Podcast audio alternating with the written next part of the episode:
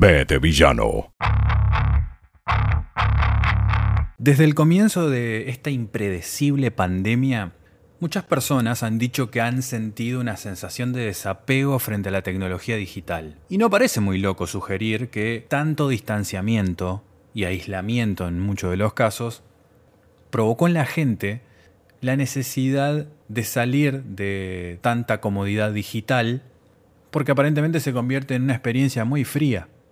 En otra parte del mundo, otro informe dice que según cifras brindadas por la industria fonográfica británica, el año pasado se vendieron 156.542 cassettes solo en el Reino Unido.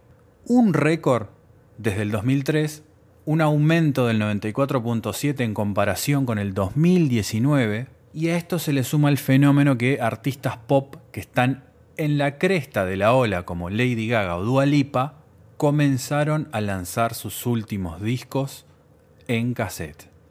Y se venden muchísimo. Paralelamente a esto, Lou Othens, el creador del cassette, falleció en marzo de este año. Así que estos pequeños fenómenos que se vienen dando me dispararon muchas ganas de llamar a este episodio tape trading retroceder o avanzar.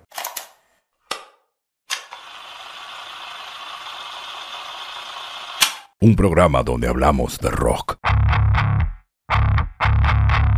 El tape trading es lo que hoy sería el equivalente a Internet. Era una red de conexión entre personas que a través del intercambio de cassettes a lo largo y a lo ancho de todo el mundo uno podía descubrir qué sucedía musicalmente en otro lugar, qué escenas, qué géneros y qué bandas predominaban en cada uno de ellos. Y el tape trading nace en el mundo como una respuesta a justamente algo que ya he tratado en episodios anteriores de B Villano y que tiene que ver con las políticas de las empresas discográficas multinacionales. Entonces era una manera de, a través de este sistema clandestino de intercambio de cintas que en un principio empezó como intercambio de demos, pero después se fue ampliando hacia cosas como por ejemplo situación doméstica. Vos tenés un muy buen equipo de sonido, tenés compacts y tenés vinilos, estás bien. Pero también estábamos en ese mismo grupo social los que no teníamos acceso a todo eso, o parcialmente a eso, por no contar con el dinero para comprarlo. Entonces, si a vos te gustaba muchísimo el disco que tenía tu amigo de Air Maiden o de Black Sabbath o de la banda que fuere, comprabas un cassette que era algo más barato, se lo llevabas a tu amigo y él gentilmente te lo grababa. Entonces te llevabas una copia muy fiel, sobre todo si era de CD a cassette, de un disco que te alucinaba. Esto también despertó un mercado interno allí adentro, dentro del tape trading, que dio origen a que muchas personas grabaran en cassette y vendieran copias de muy buena calidad de materiales que venían en otro soporte. Se puede decir que esa fue la segunda fase del tape trading, que corría en paralelo con el de demos, que tenía como única función la de difundir música que se hacía de forma independiente, bajo una filosofía completamente underground. B de Villano Podcast. Pero también tenías emprendedores encontraron en esto de pasar a cassette discos originales un mercado también en el cual incurrir y una forma de hacer negocios también.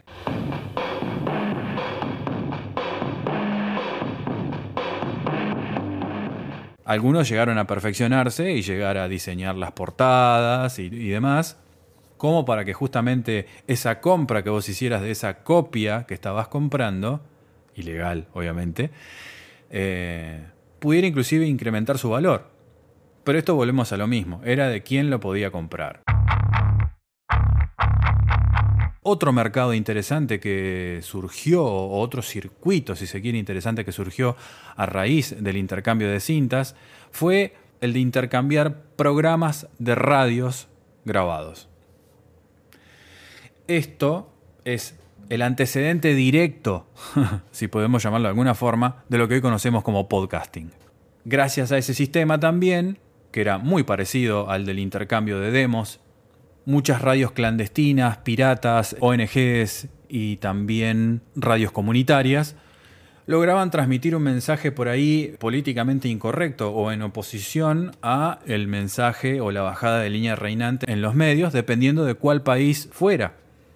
Un caso muy puntual sucedido en Sudáfrica con la, la que se denominaba Cassette Education Trust, que era un movimiento activista anti-apartheid que usaba justamente este sistema de intercambio de cassette para transmitir su plataforma política y cultural previo a lo que después fue la fundación de Bush Radio, que fue la primera radio sudafricana comunitaria con licencia oficial, con una ideología y una filosofía totalmente distinta a la que proponía el apartheid imperante en ese momento.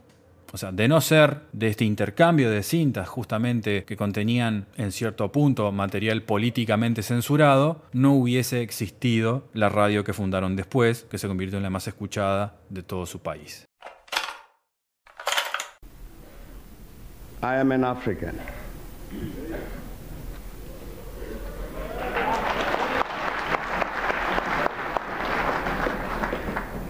I owe my being to the hills and the valleys, the mountains and the glades, the rivers, the deserts, the trees, the flowers, the seas, and the ever changing seasons that define the face of our native land. El tape trading en el pasado, principalmente en su apogeo, que es en los 90, en los 80, eh, apoyó mucho el crecimiento de los géneros más extremos del heavy metal, como podrían ser el black metal, el death metal o el doom metal. Eh, era un sistema práctico basado básicamente en la confianza, un intercambio de ida y vuelta sostenido en el honor. Quien no acataba estos conceptos, digamos, se convirtieron rápidamente en rip-off o rip-off traders, justamente que era la forma en cómo se identificaba a estas personas si actuaban deshonestamente. ¿Cómo se actuaba deshonestamente en un caso como este de intercambio de cintas? Bueno, muchas veces cuando vos comprabas una cinta de alguna banda, vamos a poner un ejemplo, de Noruega, vos envías una carta al código postal que te figuraba en el fanzine donde te enteraste que esa banda existía, y enviabas una carta solicitando el demo que te interesaba de esa banda en ese momento, que tenía un número, seguramente un número de registro o algo, y tenías que enviar junto con esa carta el dinero para comprarlo. Se aconsejaba siempre que ese dinero fuera guardado entre las hojas de la carta para que no fuera detectado porque ya se sabía a veces de que en los servicios postales no había gente honesta trabajando y se solía revisar la correspondencia.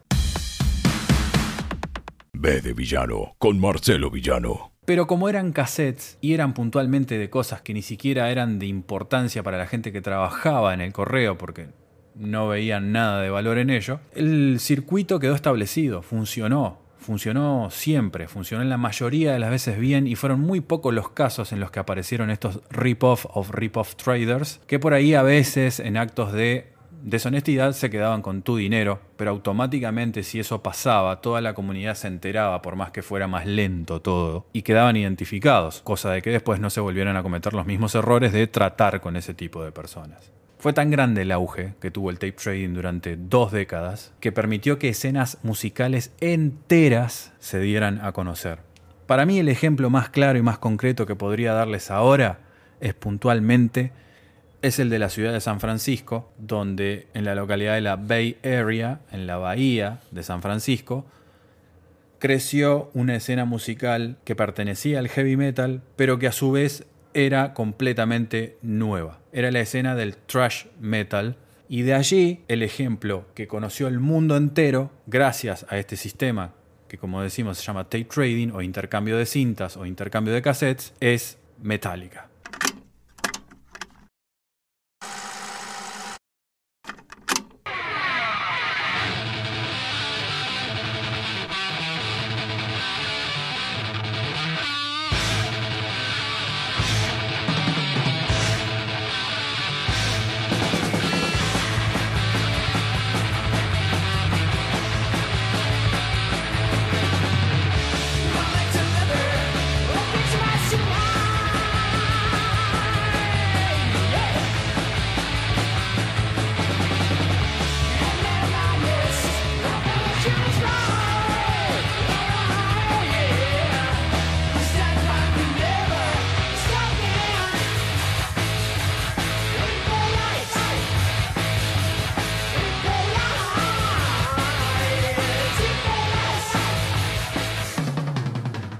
Metallica había publicado un demo que se llamaba No Life Till Leather, que era un demo de siete canciones que empezó a circular en 1982 y que ahí están temas que después formaron parte del famoso Kill Em All, del debut de Metallica, que eran Metal Militia, Phantom Lord y Seek and Destroy. Ese demo empezó a circular por todos lados rápidamente, cruzó la frontera de su propia localidad y empezó a llegar a otras ciudades gracias al trabajo incansable de las otras escenas musicales y de su circuito de comunicación, que en ese momento era lo que se conocía como fanzine. El fanzine era nuestra internet, de alguna manera. Ahí nos enterábamos de lo que nos gustaba, de cómo podíamos buscarlo, de cómo podíamos contactar y de qué otras cosas podía haber. Un año después de la circulación de ese demo por todos los circuitos underground en Estados Unidos, Metallica grababa Kill Em All. Y atrás de ellos vinieron Exodus, Slayer, Testament, Anthrax, Violence, Overkill y un montón de bandas más se acoplaron automáticamente a este tren llamado Metallica que despegó, al igual que muchas otras bandas con un demo, con la diferencia de que ellos la pegaron para siempre. Pero todo empezó así, con un cassette, con una portada muy simple, pero sí ya con su logotipo distintivo y hecho a mano. La mayoría de estas cosas muchas veces estaban hechas a mano los logotipos, las portadas, la información que venía dentro de, las pocas eh, láminas que tenía la portada del demo. Y para muchos, una carrera comenzaba así. B de villano. Hace un rato les hablaba de Lou Ottens. Él es un ingeniero holandés que es el inventor del cassette. También participó de la creación del CD, pero su hitazo, su aporte a la humanidad, su aporte al mundo de la cultura pop, su aporte al mundo del sonido y su aporte al mundo de la música, es el cassette. Take a cassette out of its case, and most people just see an empty box. But Sony saw something quite different.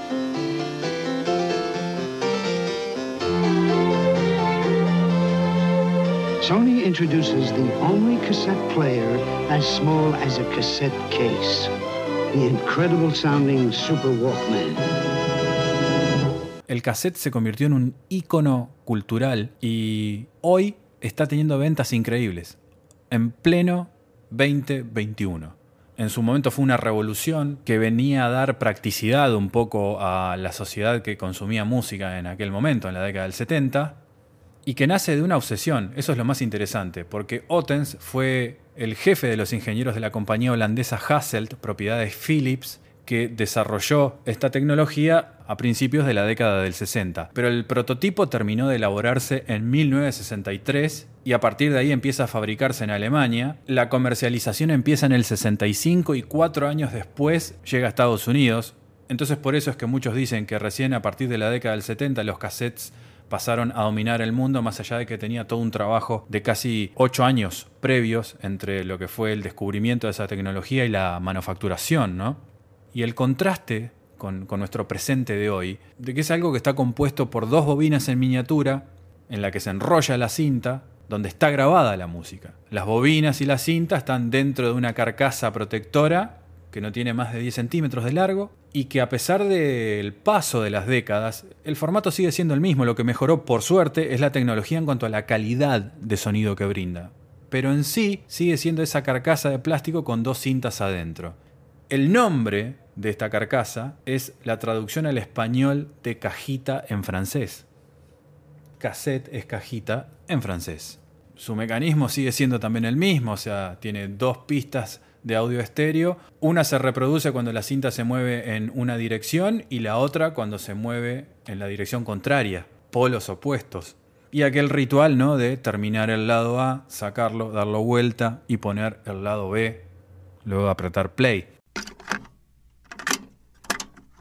B de Villano Podcast. Hablaba recién de la obsesión de Lou Ottens, que tuvo una carrera astronómica en Philips. Empezó a trabajar en 1952 y ocho años más tarde ya era el jefe de lo que recién se conocía como departamentos de producto de empresa, un área nueva en el negocio. Y estaba obsesionado con crear un mecanismo compacto y fácil de utilizar, porque lo que hasta ese momento existían eran las cintas viejas de audio que eran grandes e incómodas.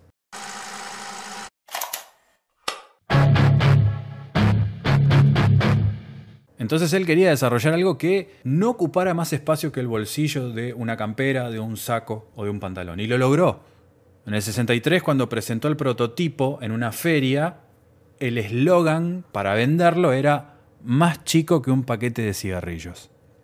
Y ahí podría decirse que comenzó algo viral.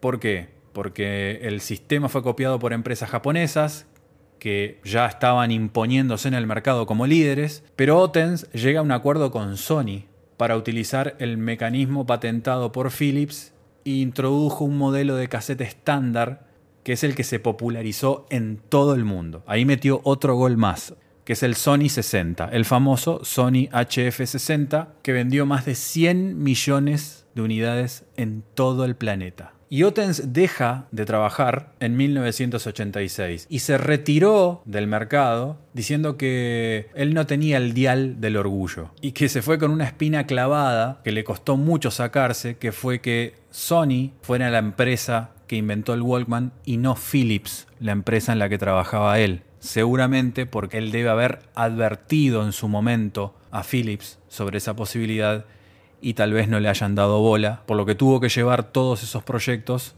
a la competencia. Marcelo Villano, ACB de Villano. Las ironías del destino. Yo hace un rato les había dicho que él también es responsable de la creación del invento que sepultó al cassette y que también destronó el vinilo en su momento, que fue el disco compacto o CD, que se trató de un desarrollo en conjunto entre Sony y Philips, justamente, y el mundo lo vio por primera vez en 1982. Obviamente el CD superó claramente en ventas al cassette y llegó a los 200 millones alrededor de todo el mundo.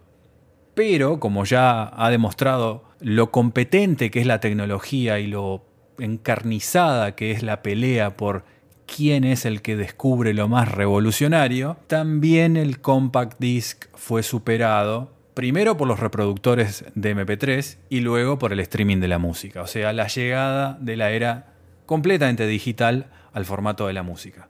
Hoy estamos atravesando una era en la que lo analógico y lo digital está trabajando en conjunto para ofrecer productos de calidad muy superiores. Por eso hoy en día editar un cassette no es lo mismo que todo lo que les acabo de contar en la historia del tape trading mundial y de las tecnologías que se aplicaron en ese momento. Hoy la música independiente particularmente encontró una especie de refugio para editar música, para publicar música, abaratando costos y brindando un producto de calidad interesante para lo que ofrece el medio en general.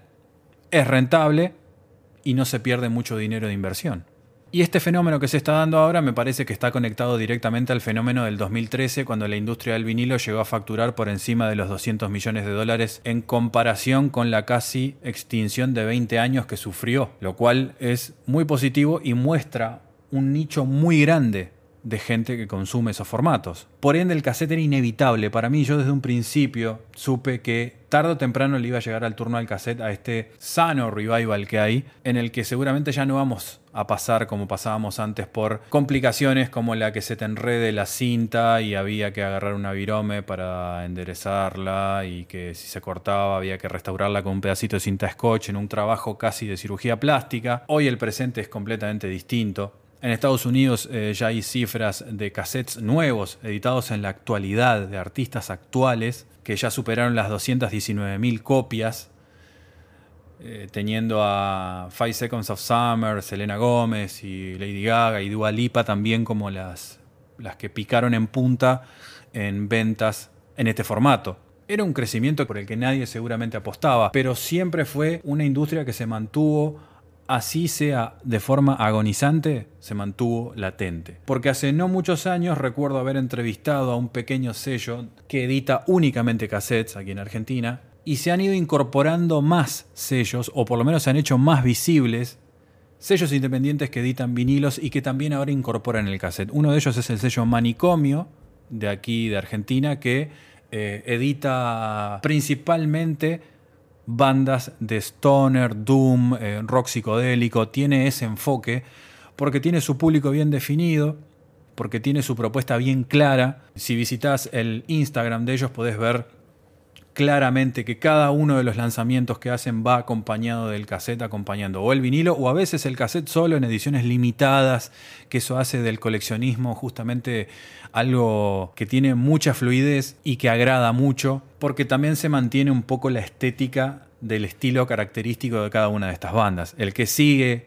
la temática stoner sabe con qué se va a encontrar estéticamente y sonoramente. Entonces hay un lugar en donde pueden encontrar fácilmente lo que buscan y además descubrir justamente bandas nuevas, que esa es la función al final de todo, ese es el espíritu un poco también que mayormente caracteriza al cassette. Esto de decirle fuck you en la cara a las multinacionales y la clara muestra de que se puede trabajar a nivel independiente y a nivel autónomo de forma profesional y seria. Si los resultados acompañan, obviamente, ¿no? Para eso tiene que haber una escena, pero la hay más allá de que no haya música en vivo circulante, sí hay mucha música grabada circulante. Y que el cassette sea uno de esos soportes la hace muy pero muy atractiva y muy interesante. Hace poco una editora que se llama Talula Web, lanzó en Londres el sello Sad Club Records, que se especializa en cassettes. Ella cuenta que ese formato es el ideal para los solistas y grupos primerizos que justamente no tienen recursos, pero que desean una edición profesional de música. Entonces, en ese equilibrio, tal como ocurre con los vinilos, la nueva generación de cassettes tiene un sonido superior a lo que se editaban en los años 70 o en los años 80. Eso ya quedó claro, ya lo explicamos. Pero para ella es difícil que el público adulto deje de asociar al cassette con el sonido chirriante, con la baja calidad, con los problemas y que lo asocie meramente con una cuestión nostálgica y a través del cual nunca se podría editar música clásica, por ejemplo. Pero para las nuevas generaciones es muy distinto el valor del cassette. Ellos no conocieron todos los errores o todos los problemas que tuvieron los cassettes con la calidad anterior. Para ellos el cassette es un descubrimiento y que suena más que bien. Otra coincidencia interesante con el vinilo es esto de el cuidado en la selección del material que sea diferente de lo masivo, pero que indudablemente también maneje cierta sofisticación vintage. ¿no? Por eso puse como ejemplo lo del sello Manicomio Discos o Manicomio Records, porque es una muestra clara de lo que estoy explicando, de saber a dónde apuntar, de qué buscar, de qué mostrar, cuidar ese trabajo, de que no sea algo improvisado. Una compañía francesa que se llama Moulin lanzó un formato nuevo de cassette llamado Fox, que se basaba en una reformulación y mejora técnica de las cintas alemanas más famosas de los años 70, que eran la BASF y la AGFA. Y otra empresa francesa, Renault, sacó al mercado un nuevo reproductor de cassettes y Walkman a un valor de 60 euros.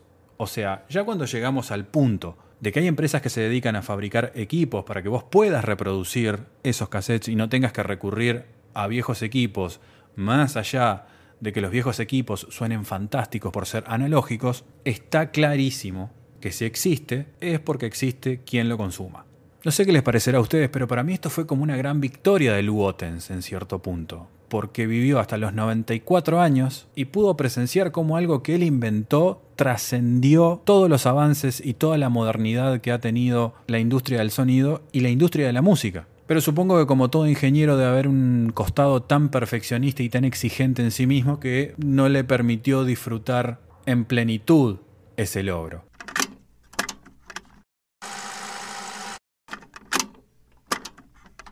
Yo creo que la cultura pop tiene mucho que ver en todos los fenómenos relacionados con la música y se retroalimenta de otras cosas, como por ejemplo puede ser el cine o la televisión. Es muy interesante ahora ver una película cuando uno de sus protagonistas está escuchando música en cassette o como cuando en una, una serie de alcance mundial como Stranger Things también vemos escenas en las que un cassette y un radiograbador son protagonistas hay unas referencias a eso allí si es que todavía no lo escucharon. Pero me parece que cuando tenés fenómenos masivos, está claro que ahí ya se cruzó la frontera del el objeto de culto. Ya ahí pasa a ser masivo y eso tiene un efecto importantísimo en la gente. Es por eso que muchos se dieron cuenta de que el cassette podía ser algo práctico, rentable, cómodo, lindo, eh, nostálgico, vintage, lo que quieran, pero genera algo bueno en quienes lo utilizan. Hay toda una generación de gente que descubrió a Ramones, Beastie Boys, Siniestro Total, Divo, Transmission Bump y millones de bandas más a través de cassettes. Y lo que yo pensaba que antes era una experiencia intransferible, terminó demostrándome todo lo contrario. Realmente la gente, sin importar la edad, sabe valorar este tipo de formatos. Es muy simple. Si yo tuviera la posibilidad mañana de ir a una feria, en donde se venden todo este tipo de cosas, es muy probable que me compre algunas, o varias, o las que pueda. Si yo viera cassettes de Primus o de Kraftwerk, Mayhem o de bandas que me gustan, lo voy a comprar porque tiene un valor para mí dividido en muchas aristas. Creo que también maneja cierta convicción de lo underground, cierta cuestión relacionada con no perder la esencia sobre el lugar o las escenas musicales de donde uno proviene. Y la realidad es que de donde yo provengo, la mayoría de las cosas se difundía a través de los demos, de los fanzines. Y me llena de alegría que siga siendo una cultura que quiera seguir practicando incluso por gente que no la vivió. Me parece algo que es muy constructivo, que puede ayudar a mostrar otras alternativas a una sociedad que cada día está más pegada a un teléfono y sin embargo puede encontrar un universo completamente distinto, pintoresco, colorido, y sobre todas las cosas musical en cualquiera de estos formatos. Que las reglas del mercado lo acompañen hoy, bueno, genial. Pero de mi lado yo lo hubiese hecho igual, lo hubiese sugerido igual como una experiencia que no deberían dejar pasar, más allá de que es mucho más fácil apoyar el dedo en la pantalla y buscar la aplicación de Spotify y darle play a la música que quieras. Pero saber que tenés otras alternativas que no son muy distintas y que tienen una misma finalidad, te pueden generar otro tipo de sensaciones. Así como Internet hoy es la vía por la que uno se entera incluso de todo este revival del cassette en el mundo, es bueno saber cuál era el antecedente a eso, incluso al mismísimo tape trading. B de Villano Podcast. El mismísimo intercambio de cassette que revolucionó la década de los 80 y continuó durante los 90 tuvo un origen en algo que se llamaba como arte postal o mail art, que era un movimiento planetario de intercambio y comunicación a través del el correo. Y la historia viene de hace mucho tiempo porque ejercía de medio de difusión. Dicen algunos que las primeras manifestaciones que hubieron de este tipo de arte por correo se lo adjudican al grupo Fluxus, movimiento artístico de artes visuales muy activo en la década del 60 y del 70, o incluso de los neo-dadaístas. Ese es el antecedente al tape trading. El mail art consistía en un intercambio de libros de poesía, postales, estampillas, sellos, collage, bueno, todo lo que había en ese momento artísticamente disponible para intercambiar se hacía a través de esto, del mail art. Y como que el tape trading se convirtió en la siguiente etapa de este intercambio. Y una forma también distinta de difusión en comparación con los medios habituales hegemónicos o preestablecidos en la sociedad. E incluso después se extendió al mundo del video, porque como ustedes saben el formato VHS también tuvo como un apogeo y se convirtió en objeto de culto y esto generó todo un mercado de redistribución underground de películas de culto, eh, films extranjeros, incluso pornografía, eh, luchas de pelea profesional. También podías encontrar compilaciones de películas de misterio, compilaciones de comediantes y así un sinfín de rubros y de géneros dentro del arte que también fue parte de este intercambio de cintas llamado tape trading. B de Villano, un programa donde hablamos de rock. De rock. De rock. Además de todo lo que les estoy contando, también pasan ejemplos de algo que me sucedió hace relativamente poco, hará 15, 20 días, que iba caminando por la calle un día relativamente lluvioso y me encontré con que había una bolsa puesta en la vereda que estaba rota, que estaba mejor dicho abierta y que contenía un montón de cassettes. Estos cassettes incluían originales, que podrían ser, por ejemplo, de Queen, Stevie Wonder, Fito Páez y muchos artistas más, en muy buen estado. Y por otro lado, también cassettes grabados de diferente tipo de músicas y también un fenómeno que se utilizó mucho también a lo largo de los años 80, que fue la enseñanza de idiomas a través de cassettes, que era algo muy común que academias o institutos ofrecieran como parte de sus servicios de enseñanza la posibilidad de que si vivías lejos pudieras aprender a través de este sistema que se enviaba por correo un idioma en particular que consistía en 4, 5, 6 o hasta 10 cassettes con todo el método explicativo y didáctico. Esto también de alguna forma hace un contrapeso con todo el auge del que les estaba hablando que nos llevó también a hacer como una investigación histórica o un viaje de regreso a el mayor apogeo de la historia del formato cassette. Hoy, como ha vuelto de forma incipiente, estableciéndose como un nuevo mini mercado dentro de la música, me pareció interesante desarrollarlo y compartirlo con ustedes para ver un poco los pros, los contras y también algunos datos de revisión histórica que ayudan a entender el porqué de este fenómeno.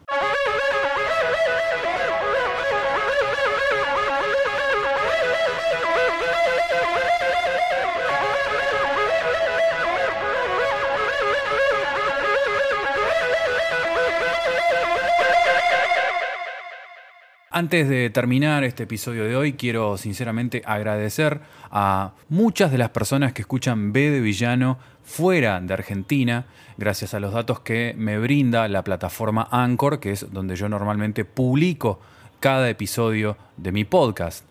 Así que mm, todas aquellas personas que escuchan este programa desde lugares tan lejanos como por ejemplo Estados Unidos, me gustaría nombrar algunas de las localidades que lo conforman. Son Virginia, Ohio, Texas, Massachusetts, Washington, New York, Illinois, Florida, New Jersey, California, Arkansas, Colorado, Pensilvania, Georgia, el Distrito de Columbia, South Carolina o Carolina del Sur, Maryland, son los puntos en donde mi podcast actualmente se escucha semanalmente capítulo tras capítulo. Por otro lado, Paraguay, lugares como la capital, que es Asunción, y su departamento central, también eh, ha tenido muy buena receptividad, además del departamento de Paraguay y el departamento de Guairá. Por el lado de Brasil, hay muy buena receptividad desde Río Grande do Sur, Río de Janeiro, Sao Paulo, Goiás y Paraná. En España me llegan muy buenas noticias de que en Cataluña y en Madrid también hay oyentes siguiendo este podcast. En Alemania he tenido un mail que me ha llegado desde la ciudad de Hesse, que también agradezco todos los gestos de cariño. México se ha sumado estos días desde la ciudad de Puebla. En mi país, Uruguay, principalmente se escucha en Montevideo y en el departamento de Rocha. Y dejo para el final a Argentina, que es obviamente el país donde más receptividad tengo, con un 70% de escuchas distribuidas entre Buenos Aires, Buenos Aires Capital Federal,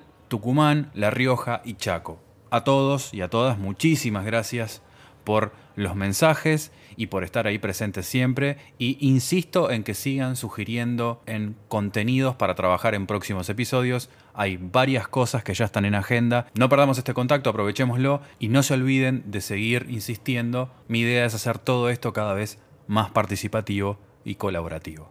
Otra cosa que me pone muy feliz es saber de que el promedio de edades actualmente de la gente que escucha B de Villano oscila entre 26 y 34 años, lo cual es realmente sorprendente para mí, pero también hay otra franja muy interesante que está entre los 18 y los 22. Esto sí, directamente no me lo esperaba.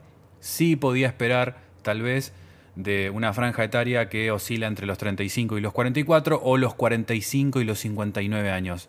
Pero todo lo demás, o sea, todo lo, que cité primero, realmente me puso muy feliz porque quiere decir de que el abanico se está expandiendo cada vez más y B de Villano está logrando desde ese lugar el objetivo que se había planteado, que era llegar a la mayor cantidad de gente posible. Así que gracias por estar siempre ahí. No se olviden de seguir a B de Villano en Spotify y en todas las plataformas disponibles. Además, pueden también seguirme a través de arroba yo soy villano en Twitter y arroba villano Marcelo en Instagram. En Facebook soy Marcelo Villano. Recuerden que pueden dejar mensajes en cada episodio, está la opción para hacerlo. Si lo desean, ya saben, allí pueden aprovechar y sugerir contenidos para darle continuidad a este podcast. La locución artística corrió a cargo de Gabriel Acosta, un gran amigo que está a cargo de Under Radio, así que direccionense hacia allí también y busquen contenidos interesantes. Por hoy es todo, nos vemos en el próximo episodio. B de Villano. Un programa donde hablamos de rock.